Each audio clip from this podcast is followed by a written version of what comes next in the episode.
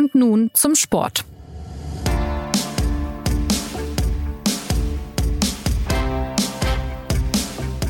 Der FC Bayern blickt auf ein ungewöhnliches Wochenende zurück. Vier Gegentore in Bochum, so etwas ist man eigentlich gar nicht gewohnt. Und weil es nicht zum ersten Mal in dieser Saison solch ein bayerisches Durcheinander gab, lässt sich über manches philosophieren. Haben die Münchner ausgerechnet vor dem Champions League Achtelfinale gegen Salzburg ein Abwehrproblem? Warum passieren solche Durchhänger immer wieder? Und welche Rolle spielt der Ausfall von Manuel Neuer? Um diese Fragen soll es heute gehen. Willkommen zu und nun zum Sport, dem Fußballtalk der SZ. Ich bin Jonas Beckenkamp und ich freue mich auf unsere Experten. Diese sind heute Martin Schneider und Sebastian Fischer, unser Reporter, der am Samstag einen durchaus verblüffenden Nachmittag in Bochum verbrachte. Sebastian, ich würde gerne mit dir starten. Äh, was hat dich im Ruhestadion am meisten erstaunt, abgesehen von der Tatsache, dass du den wunderbaren Herbert Grönemeyer-Song verpasst hast? Also das musst du auch noch erzählen. Also, was hat dich erstaunt und wie ärgerlich war es, dass du diese wunderbare Hymne verpasst hast? Ja, womit soll ich anfangen? Ich habe ja dann glücklicherweise noch zweimal äh, Grönemeyer hören können. Wobei ich sollte anders anfangen. Ich war zum ersten Mal in Bochum, deswegen war es überhaupt was Besonderes äh, für mich, mal, mal Grönemeyer da zu hören. Das ist ja so ein bisschen das, sozusagen das, was man mal erlebt haben sollte, wenn man äh, in Bochum ein Fußballspiel gesehen hat. Und dann fiel der Strom aus und äh, Grönemeyer kam ausnahmsweise nicht vor dem Anpfiff, kam dann aber in der Halbzeit und kam wie immer auch nach dem Spiel. Ehrlich gesagt hat mich am meisten erstaunt, wie laut sich 8500 Menschen anhören können, wenn man äh, in den äh, Wochen und Monaten davor sehr viele Geisterspiele in der Allianz Arena miterlebt hat. Also das war schon ähm, wirklich eine ausgezeichnete Stimmung in Bochum, für die das Stadion und das Publikum ja auch gewissermaßen äh, berühmt ist. Und dann ähm, ja, war es natürlich wie ein, wie ein Déjà-vu ein bisschen zum, äh, zum 0 zu 5 der Bayern äh, in Gladbach im DFB-Pokal im vergangenen Jahr, äh, was da vor der, vor der Halbzeitpause los war. Zwei Traumtore, die wie äh, spiegelverkehrte Kopien voneinander aussahen, direkt hintereinander. Das Tor von Gamboa und das Tor von Holtmann zum 3 und 4 zu 1 das habe ich jetzt auch nicht in Erinnerung, das schon mal äh, so gesehen zu haben und dann schon gar nicht mit dem FC Bayern als Gegner. Also wie du schon angekündigt hast, durchaus ein besonderer Fußballnachmittag und von denen gab es ja jetzt so im äh, seit Pandemiebeginn äh, gar nicht mal so gar nicht mal so viele, möchte ich mal vorsichtig sagen. Deshalb ja, äh, war es ein Erlebnis durchaus beneidenswert, dass du da warst und 8000 Leute können dann doch ganz schön Lärm machen. Das hat man auch sogar im Fernsehen mitbekommen. Martin, die Torschützen der Bochumer, äh, wir haben schon zwei gehört, Gamboa, Holtmann, das waren die beiden sogenannten Traumtore. Dann gab es noch einen Menschen namens Antwi Adjiai, der ähm, ein Tor geschossen hat. Beim VfL sprachen hinterher manche von einem sogenannten Jahrhundertspiel. Wie angemessen findest du solche Beschreibungen? Ja, das ist vor allem Ausdruck dessen, wie, wie unwahrscheinlich äh, man solche Spiele mittlerweile hält. Also, dass ein Aufsteiger zu Hause den FC Bayern schlägt und dann auch auf, der Art und Weise, auf die Art und Weise schlägt, wie er sie geschlagen hat. Man, man rechnet damit eigentlich ja gar nicht mehr, sondern man rechnet, dass der FC Bayern äh, das äh, geschäftsmäßig äh, abhandelt, da halt 2-0 gewinnt, in der Regel noch durch zwei Tore von Robert Lewandowski, die hat er jetzt geschossen, aber Bochum hat halt auch, auch viel gemacht und ähm, deswegen freut man sich halt so, so darüber, dass äh, sogar der, der FC Bayern noch stolpern kann. Und um auf die, um, um auf die, die Namen nochmal äh, einzugehen, Antwi Adjay äh, kennt, äh, kennt man natürlich schon aus, schon aus Paderborner Erstliga-Zeiten. Also auch wenn der Name sozusagen so nicht, nicht sozusagen, es ist nicht der am meisten benutzte Name in der Sportschau vielleicht, aber äh, es ist schon, schon länger echt ein, äh, ein interessanter Bundesligaspieler. Und darf ich vielleicht, weil wir jetzt natürlich gleich sehr äh, lang über den FC Bayern äh, reden werden, noch ein paar Sätze zum VfL Bochum äh, sagen? Bitte gerne. Weil ich finde, dass der VfL Bochum äh, so ein Beispiel dafür ist, wie weit man im Fußball und auch in der Bundesliga im, im sogenannten modernen Fußball kommen kann, wenn man sich auf die Sachen beschränkt, die man kann und die dann aber auch wirklich konsequent ausführt. Also sie, sie spielen einen Fußball, sie sind der klassische Aufsteiger. Sie sind brutal heimstark. Ich habe es mir jetzt nochmal rausgesucht, haben 21 von 28 Punkten zu Hause geholt, gewinnen ihre Kopfballduelle, gewinnen ihre Zweikämpfe, erzielen ihre Tore durch, durch Konter und Standards. Ich glaube, die Hälfte. Und Thomas Reis, der Trainer, hat da ein, ein komplett stimmiges Paket zusammengeschnürt, wo man vorher nicht weiß, dass es Erfolg haben wird. Klar, mit den Mitteln, die man in Bochum hat. Aber wenn man dann halt mal reinkommt in, in dieses System und sich darauf konzentriert, dann kann man auch heute in der Bundesliga weit kommen. Das wäre mir noch wichtig und jetzt zum FC Bayern. Ja, wir wollen noch den letzten Bochumer Torschützen nicht unterschlagen. Äh, Jürgen Lokadia heißt der Mann, ein Holländer. Wobei natürlich, äh, auch das, das war natürlich noch, noch, äh, noch, noch herrlich. Also ein, ein Stadionsprecher im, äh, im Ruhrgebiet, äh, der dreimal äh, wie, wie entfesselt Jürgen schreit. Das ist auch ein Erlebnis. Er hat nämlich, die, die sprechen es da nämlich, äh, klar, nicht Jürgen aus, sondern, sondern Jürgen, wie es sich, äh, wie es sich für Bochum gehört. Okay, also wir kennen jetzt alle Torschützen der Bochumer. Ähm, die beiden Tore der Bayern hat Robert Lewandowski erzielt. Es hat aber nicht gereicht.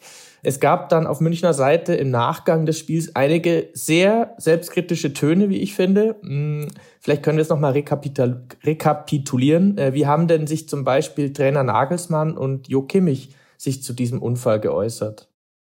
Ja, also äh, Kimmich hat die äh, sogenannte Mentalität kritisiert, also äh, die falsche, angeblich falsche Einstellung mancher, mancher seiner Kollegen oder der Mannschaft äh, angesprochen, wie man es sonst eigentlich aus den Nachbesprechungen von, von Spielen bei Borussia Dortmund kannte, lange in den vergangenen Jahren.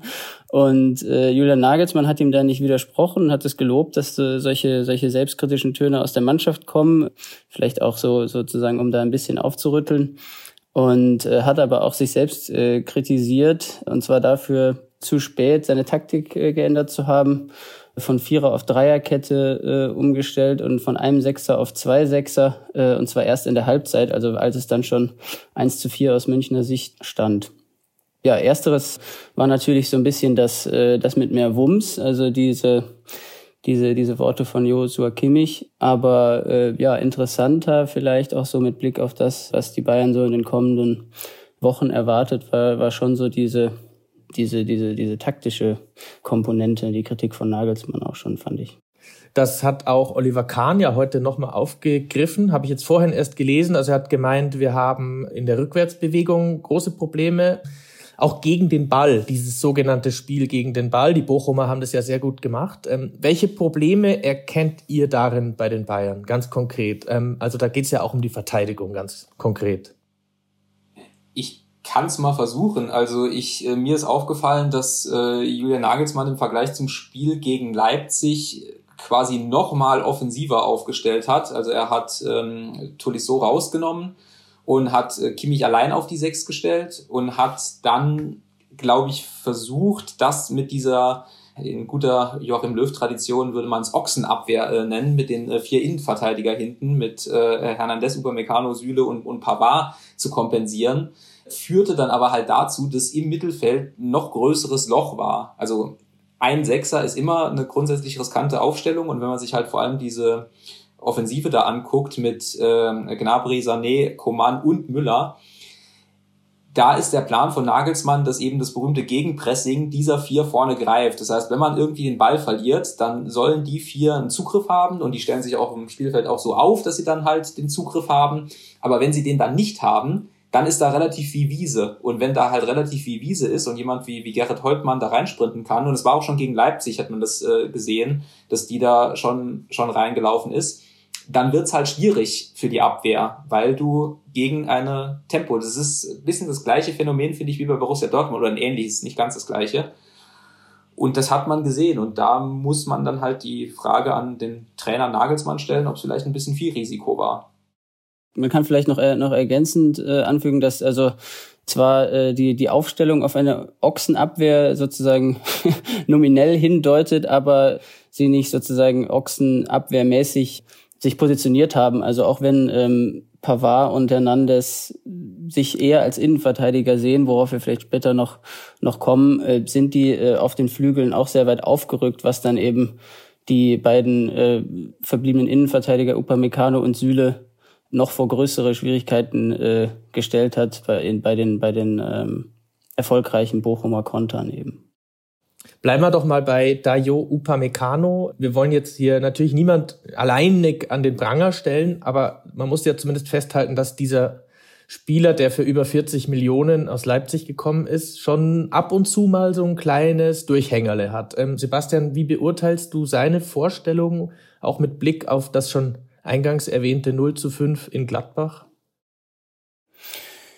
Ja, also äh, zunächst mal muss man wirklich nochmal sagen, dass das äh, ja das, das, das wichtigere Thema wahrscheinlich, weil es auch schon länger ja ein Thema ist, die äh, diese, diese Abwehr ja, Abwehrsorgen, das klingt immer so pathetisch jetzt bei den Bayern. Äh, das äh, sollte man wahrscheinlich vermeiden. Aber dass es da, ähm, dass die Abwehr so ein bisschen die Probleme ausbaden muss von, von hohem und anspruchsvollem Pressing und Gegenpressing und dann Kontern durch die Mitte. Das hatte man auch schon bei, bei Hansi Flick. Das, das hat sich bei, bei Julian Nagelsmann wenn das, wenn das alles äh, so, so gut klappt, äh, mit, mit seiner anspruchsvollen Art, äh, die Mannschaft aufzustellen und zu staffeln, hat sich das verbessert und sieht es immer super aus, aber es klappt eben auch manchmal nicht. Das ist die eine Sache. Die andere Sache ist, dass seit dem Abschied von, von David Alaba und eigentlich seit dieser Abschied feststeht, schon, schon immer über die Besetzung der Abwehr auch gesprochen wurde. Dann, äh, dann kam eben jetzt Upamecano und klar, und dann sind wir bei den bei den, bei den, bei den Personen am Ende die das Ganze umsetzen müssen, auch in äh, nicht immer nur sozusagen der taktisch richtigen Positionierung und mit dem äh, mit anspruchsvollem Spielaufbau und sowas, was alles dazugehört, sondern eben auch mit verlässlichem Zweikampfverhalten, mit gutem guten äh, guten Bestreiten von eins gegen eins Situationen gegen gegen schnelle Gegenspieler, die dann eben systembedingt oftmals dann auf, wie hat es Martin so schön gesagt, äh, über sehr viel Wiese aufs aufs äh, Bayern-Tor äh, zulaufen und da ist bei Upamecano, muss man einfach sagen, da würde niemand bestreiten, dass er ein äh, übrigens immer noch junger, wie Julian Nagelsmann dann an der Stelle gerne äh, betont, Verteidiger ist, ein, ein, ein physisch sehr, sehr starker, hochtalentierter Fußballer. Aber er hat eben diese ähm, wahrscheinlich, äh, äh, ich weiß gar nicht, ich weiß nicht, ob er die ob er da Selbsterklärungen für findet, diese, diese unerklärlich wirkenden Aussetzer in einem Spiel. Und dann wirkt das immer sozusagen äh, in der Beobachtung wie ein Teufelskreis bei ihm. Also er, er hat einen Aussetzer, verteidigt manchmal wirklich auf, auf absurde Weise ungeschickt, dann, dann äh, verursacht er einen Handelfmeter in, in Bochum auch, wird getunnelt und irgendwie hat man dann so das Gefühl, dann, dann macht er alles falsch. Und dann, es war ja der Eindruck beim, beim 0 zu 5 in Gladbach, wo man sich auch gedacht hat, den muss man eigentlich viel früher äh, auswechseln dort. Und so ein bisschen hatte ich diesen Eindruck dann auch während der ersten Halbzeit in Bochum schon. Und äh, wie gesagt, Nagelsmann hat sich ja auch selbst dafür kritisiert, äh, zu spät reagiert zu haben mit den Umstellungen. Und das hätte dann eben auch eine frühe Auswechslung von Upamecano bedeutet, im Idealfall, glaube ich. Er ist, er ist sicherlich ein, ein talentierter Spieler. Vielleicht hilft es ihm auch natürlich nicht unbedingt, dass er immer an diesen äh, mehr als 40 Millionen Euro Ablöse äh, gemessen äh, wird, die er teuer war, als er im Sommer aus, aus Leipzig kam, dass man irgendwie dann gesagt hat, das ist jetzt der neue Abwehrchef, obwohl dieses Wort ja eh so ein bisschen aus der alten Fußballsprache kommt. Aber äh, klar, Alaba war weg und dann brauchte es den, diesen Nachfolger. Äh, all das führt jetzt, führt jetzt irgendwie zu dieser Gemengelage. Äh, und dann ist da auch noch ein äh, nicht unerheblich teurerer, nämlich doppelt so teurer, wieder mit Lucas Hernandez, der äh, auch ein riesen Zweikämpfer ist, äh, irgendwie so ein richtiger, äh, man, man sieht ihm immer noch das Atletico Madrid an, in jedem, in jeder Phase, in jeder äh, Sekunde auf dem Platz. Aber so dieser komplett souveräne Abwehrspieler, dieser eben altmodisch gesagt Abwehrchef, den man sich vorstellt bei einem äh, bei einer Mannschaft beim FC Bayern, das ist er irgendwie auch nicht. Wer es auch nicht ist, ist Niklas Süle. Auch der hatte in Bochum zumindest ein paar Momente, wo er dann einfach zu weit äh, wegstand und zu viel Wiese äh, übrig ließ für die Bochumer. Hat der Martin uns schön einen vorgelegt. Martin, generell, wie beurteilst du denn diese ja, Ungeheuerlichkeit, dass eben Niklas Süle jetzt im Sommer nach Dortmund wechselt, ausgerechnet nach Dortmund? Das Gesetz will es ja normalerweise eigentlich nur andersrum, oder? Also nach allem, was über diesen Transfer jetzt bekannt ist oder ähm, so äh, zu lesen war, äh, gibt es ja offensichtlich zwei Aspekte. Das äh, eine ist das, ähm, das Gehaltsgefüge des FC Bayern, das sich angepasst hat, also trotz Pandemie ja auch angepasst hat, was man zum Beispiel gesehen hat, dass Kingsley Coman jetzt ja auch den, den Vertrag verlängert hat und garantiert nicht weniger verdient als vorher, dass äh, der FC Bayern bald mit den, den, den Säulen Müller, Neuer und Lewandowski verlängern muss. Und in diese, Gnabry muss noch verlängert äh, werden. Ähm, sie haben mit Kimmich verlängert und in diese Gemengelage kam dann eben Niklas Süle und da war der FC Bayern offensichtlich nicht bereit, ihm das zu bezahlen, was, was er verlangt hat. Es ist aber auch eine, ein Aspekt, dass man sich so ein bisschen darüber diskutieren kann, wie gut Niklas Süle jetzt eigentlich ist. Ist er jetzt absoluter Topspieler oder ist er eher kein absoluter Topspieler? Und ich finde, also ich finde, dass er in der öffentlichen Beurteilung oft ein bisschen zu schlecht wegkommt. Also ich finde ihn gut, ich finde ihn vor allem in der, in der Spieleröffnung gut. Ich, er ist auch von, von, von seiner Zweikampfführung her, von seiner Geschwindigkeit her, ne, er ist ja ein wirklich gro großer und, und, und schwerer Typ und dafür ist er, ist er irre schnell. Und ich meine auch zu erkennen, dass er in der Abwehr auch oft Verantwortung übernimmt. Und da sind wir wieder bei dem, was Sebastian gerade angesagt hat, äh, gesagt hat man darf halt wirklich nicht vergessen, dass äh, abseits von den taktischen Sachen, wo ich auch finde, dass die Abwehr oft in einer schwierigen Situation ist, wegen der Taktik, die Bayern eben spielt. Aber sie haben halt Alaba und Boateng verloren. Und das waren zwei, die die Verantwortung übernommen haben. Vor allem David Alaba. Äh, was man in Geisterspielen gesehen hat, da waren zwei Leute auf dem Feld, die ununterbrochen geredet haben. Das eine war Thomas Müller, klar, und das andere war David Alaba. Und die sind jetzt halt nicht mehr da. Und in dieser Situation find, meine ich zu erkennen, dass auch Niklas Süle halt sich ein bisschen für den Laden verantwortlich fühlt. Und da hat's mich dann schon gewundert, dass, dass man auch von, von FC Bayern Seite her, wobei man unterscheiden muss, der, der sich am deutlichsten geäußert hat, war Karl-Heinz Rummenigge, der ist ja offiziell nicht mehr beim FC Bayern. Aber ja, es ist schwierig. Also es, es scheint ja offensichtlich so zu sein, dass man Niklas Süle schon gut findet, aber nicht so gut, wie er selbst gerne hätte. Und jetzt ist er zu Dortmund gegangen.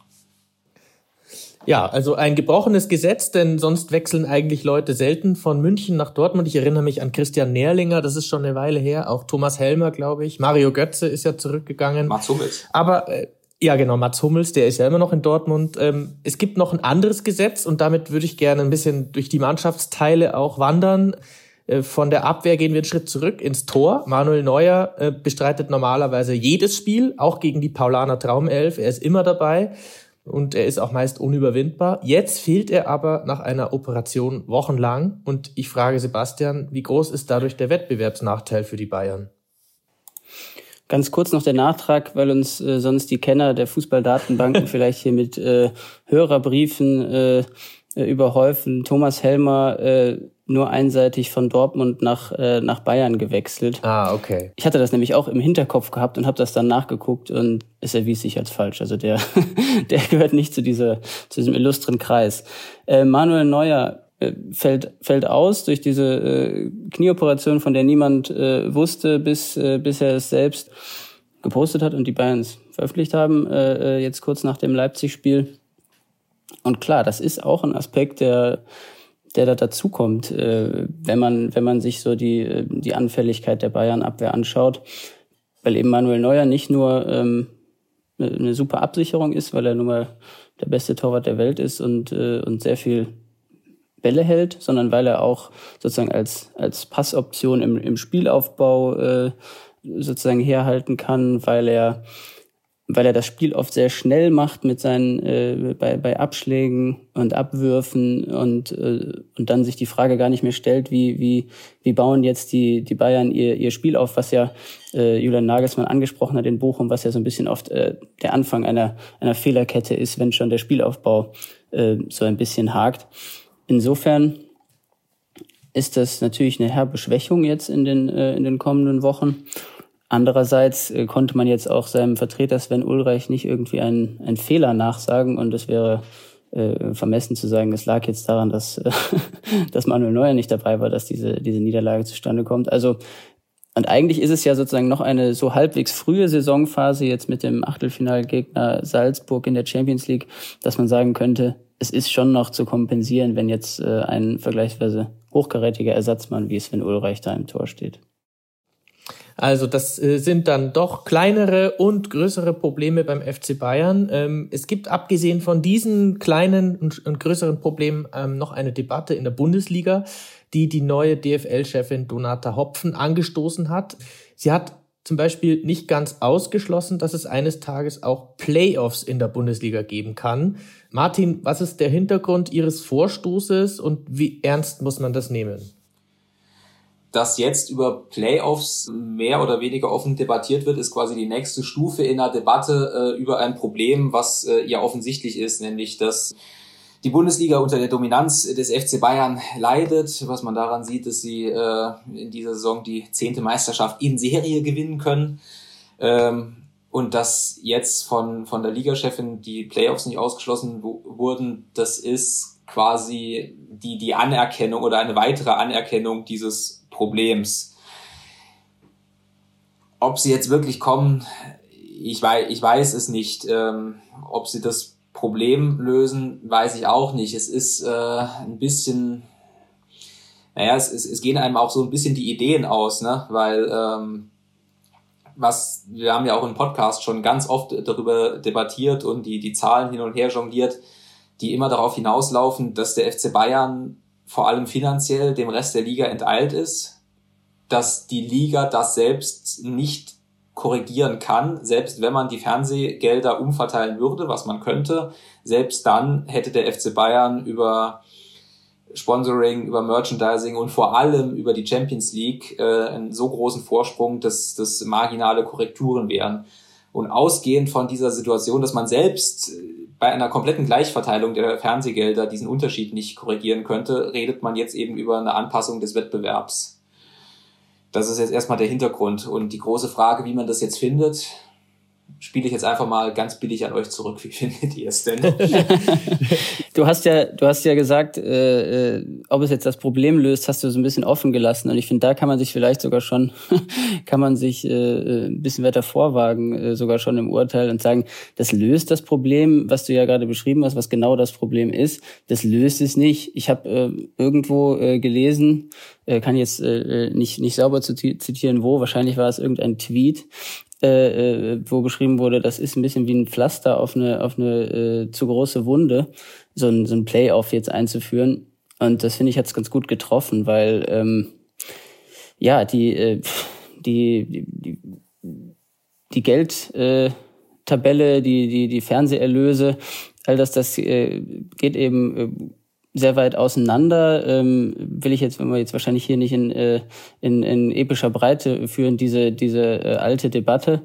Aber ähm, die Idee einer gleichmäßigeren Verteilung äh, der TV-Erlöse äh, wird ja auch immer wieder thematisiert. Es ist auch ein bisschen angepasst worden, aber eben ähm, dann auch nicht, äh, nicht so sehr, wie es, äh, glaube ich, schon möglich wäre und wie es das Problem wegen der äh, großen, wegen, wegen der großen Summe in der Champions League auch nicht lösen würde. Aber meiner Meinung wäre es trotzdem, wenn man jetzt sowieso schon quasi über sehr, sehr grundlegende Veränderungen redet, wie es ja Playoffs wären, dann wäre es meiner Meinung nach immer noch die, die reizvollere Idee, es trotzdem über eine andere Verteilung zu machen. Denn wir reden ja, auch wenn wir über Playoffs reden, reden, reden wir ja offensichtlich über Ideen aus dem sehr erfolgreichen äh, US-Sportmarkt äh, sozusagen. Und da gibt es ja auch äh, diese, diese, den, den Draft in, äh, in, in Basketball, Eishockey äh, äh, liegen dort, äh, beziehungsweise in allen Ligen, dass ähm, der, der so für, für so einen Ausgleich sorgt und, und deswegen äh, ja, finde ich, finde ich das, finde ich, wenn man, wenn man sozusagen äh, über, über wirklich grundsätzliche Reformen nachdenkt, wäre das eigentlich das Sinnvollere. Äh, trotzdem äh, muss ich sagen, ähm, finde ich es besser, über irgendwelche Veränderungen nachzudenken, als über gar keine. Also es ist wirklich dringend notwendig. Und deshalb, ja, mal schauen, äh, wie, es, wie es mit Playoffs wird. Aber Martin Schneider meldet sich gerade nochmal. Bitteschön, Martin.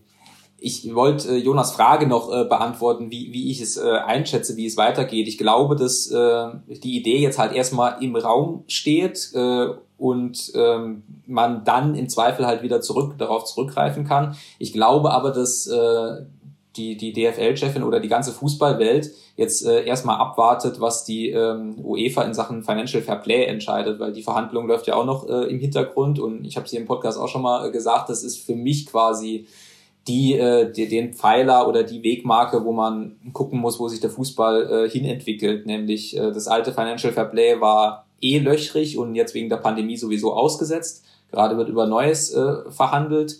Und da ist für mich entscheidend, ob es halt eine Begrenzung von Investorengelder gibt in irgendeiner Art und Weise und wie die dann halt aussieht. Und falls dort keine Begrenzung reinkommen sollte, da hört man immer unterschiedliche Wasserstandsstände. Gerade heißt es, es kommt eher wieder. Äh, aber falls da keine rein sollte und die Clubs Paris, Manchester City und so weiter im Prinzip machen können, was sie wollen, dann muss sich die Bundesliga eh wieder ganz grundsätzliche Fragen stellen, die möglicherweise auch über die Einführung von Playoffs hinausgehen. Also zwei gute Stichwörter, Playoffs und Investoren, denn in der Champions League gibt es ja tatsächlich so eine Art Playoff. Die Bayern spielen ihr Achtelfinale in Salzburg am Mittwoch und zufälligerweise ist dieser Verein auch zumindest von einer großen Firma alimentiert. Ähm, er heißt auch ganz unverblümt Red Bull Salzburg und da würde mich jetzt noch interessieren, eigentlich haben alle gesagt, leichter Gegner, machbar, ähm, aber sind die nicht vielleicht auch ein bisschen gefährlich? Sebastian, was meinst du? Jonas, erstmal großes Lob für diesen Übergang. Also du bist der Meister des fließenden Übergangs hier in diesem Podcast. Ja, ja, wirklich. Muss man auch mal sagen, oder? muss man, muss man mal sagen. Ja, es war, äh, glaube ich, erstmal ein, äh, äh ein Los, äh, Los, das entsprechend so eingeordnet worden ist, wie du gesagt hast. Äh, eher einfach, kann man, glaube ich, auch so stehen lassen, äh, wenn man sozusagen die Alternativen sich anschaut. Äh, aber das bedeutet natürlich nicht, dass es leicht wird. Ähm, auch da äh, werden jetzt wieder äh, werden viele Zuschauer zugelassen sein. 30.000 sind es äh, sind es sogar, also kleine Parallele vielleicht auch zum zum zum Bochum-Spiel, ein Außenseiter in einem kleinen Stadion mit dem äh, mit mit lauten Fans auf seiner Seite. Und dann äh, ja erzähle ich, glaube ich, äh, keine großen äh, Neuigkeiten, wenn wenn wenn man sagt Salzburg äh, schaltet schnell um, wie ähm, wie wie alle RB-Mannschaften das traditionell, möchte man ja fast schon sagen, äh, tun. Ähm, äh, pressen mit großem äh, Tempo, schalten schnell um, äh, äh, haben dann äh, riesen vorne und das ist ja äh, auch etwas, was, äh, was jetzt Bochum geholfen hat, dieses Tempo. Und dementsprechend könnten sie jetzt theoretisch genau die gleichen Schwächen ausnutzen, die auch Bochum ausgenutzt hat. Und es wird sicherlich nicht einfach für Bayern. Andererseits haben die Bayern ja genau das jetzt äh, eben einmal erlebt und äh, damit kommen wir wieder auch auf diese irgendwie äh, symbolhaft gemeinten Worte von Jo Kimmich vom Anfang zurück. Ich glaube, äh, äh, das äh, weiß jetzt jeder bei Bayern, dass sie äh, was so ein bisschen auf sie zukommt und äh, also über die meine Prognose über die über die Einstellung werden wir oder Mentalität, wie man wie man ja sagt, werden wir am Mittwochabend nach dem Spiel glaube ich eher nicht sprechen. Dann vielleicht noch ein Wort zum vielleicht besten Spieler bei den Österreichern. Das ist nämlich ausgerechnet ein Münchner, ähm, Karim Adeyemi, der kommt aus Unterhaching, da ist er groß geworden. Äh, Martin, du hast ihn auch schon öfter spielen sehen. Was ist das für ein Typ? Ähm, und, und ja, die Frage, wie lange spielt so einer noch in Salzburg? Also ich glaube, in Salzburg spielt er nicht mehr äh, allzu lang. Die äh, man hat ihn ja auch schon gesehen, ne? Hansi Flick hat ihn ja auch schon für die Nationalmannschaft äh, berufen. Er ist ähm, also nicht der klassische Neuner, also nicht der klassische äh, Zielspieler, sondern halt äh, eher schnell, äh, dribbelstark ähm, und ja, man muss mal gucken, wo, wo, wo er jetzt äh, hingeht. Ähm, das ist ja immer dann immer dann die, die, die Frage für einen Karriereplan, ne? ob er jetzt direkt zum FC Bayern geht. Er hat ja auch eine Vergangenheit beim FC Bayern, war früher in der Jugend da weiß ich nicht. Ähm, die, der FC Bayern hat seine, seine Offensivsprinterreihe gerade ja äh, komplettiert, äh, beziehungsweise ist kurz davor mit, mit Serge Gnabry zu komplettieren. Da sehe ich jetzt ehrlich gesagt keinen Platz für ihn, außer er würde sich äh, quasi in so einer äh, Musiala-Rolle als ähm, besserer Ergänzung, nicht besserer Ergänzungsspieler, das ist despektierlich, sondern als ähm, nicht Stammspieler, sagen wir mal so, äh, zufriedengebend. Äh, das glaube ich jetzt nicht, dass er das tut, wenn er ja schon Champions League spielt. Ich glaube, er ist auch in der österreichischen Liga Torschützen, in der Torschützenliste vorne. Ja, 14 Tore hat er dort geschossen. Das ist doch ganz ordentlich. Also ohne, ähm, dass wir jetzt den äh, Podcast in äh, und nun zum Sport äh, das Transfer-Insider-Gespräch äh, umbenennen müssen, kann man, glaube ich, sagen, dass, äh, dass der Name Borussia Dortmund da immer wieder äh, genannt wird, wenn es um den um den möglichen neuen Club von, von Adeyemi geht. Ich weiß gar nicht, Martin, ob du den Namen eben äh, genannt hast, das nur vielleicht der Vollständigkeit halber noch dazu. Also Adeyemi vielleicht zu Borussia Dortmund, das gab's ja schon mal von Salzburg nach Dortmund. Wir erinnern uns an ähm, Erling Haaland. Ähm, dann sind wir eigentlich auch schon am Ende. Ich habe noch eine Frage über das große Ganze in der Champions League. Äh, angenommen, es brennt jetzt nichts an und die Bayern kommen weiter. Wie sind denn derzeit die Chancen auf den Titel? Wenn man jetzt mal die anderen anschaut, Man City wirkt sehr gefestigt, ähm, Real Madrid ist auch Tabellenführer in Spanien, die spielen auch solide unter Ancelotti. Äh, Martin, sind die Bayern aktuell bereit für solche Duelle und auch dann für einen erneuten Champions League-Titel?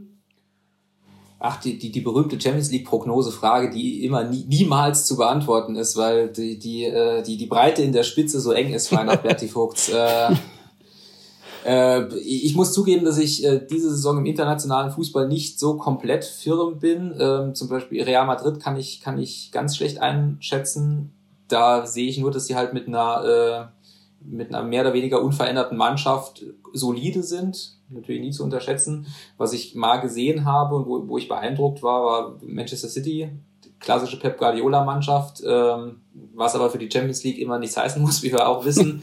Äh, genau, da kann man, glaube ich, mit, äh, mit, mit äh, großer Sicherheit äh, prognostizieren, dass äh, spätestens im Halbfinale Pep Guardiola eine Taktik wählen äh, wird, die auch seine eigenen Spieler äh, vor, vor große Schwierigkeiten und Überraschungen stellen wird. Und dann äh, bedeutet es äh, überraschenderweise das aus. Nein, Quatsch.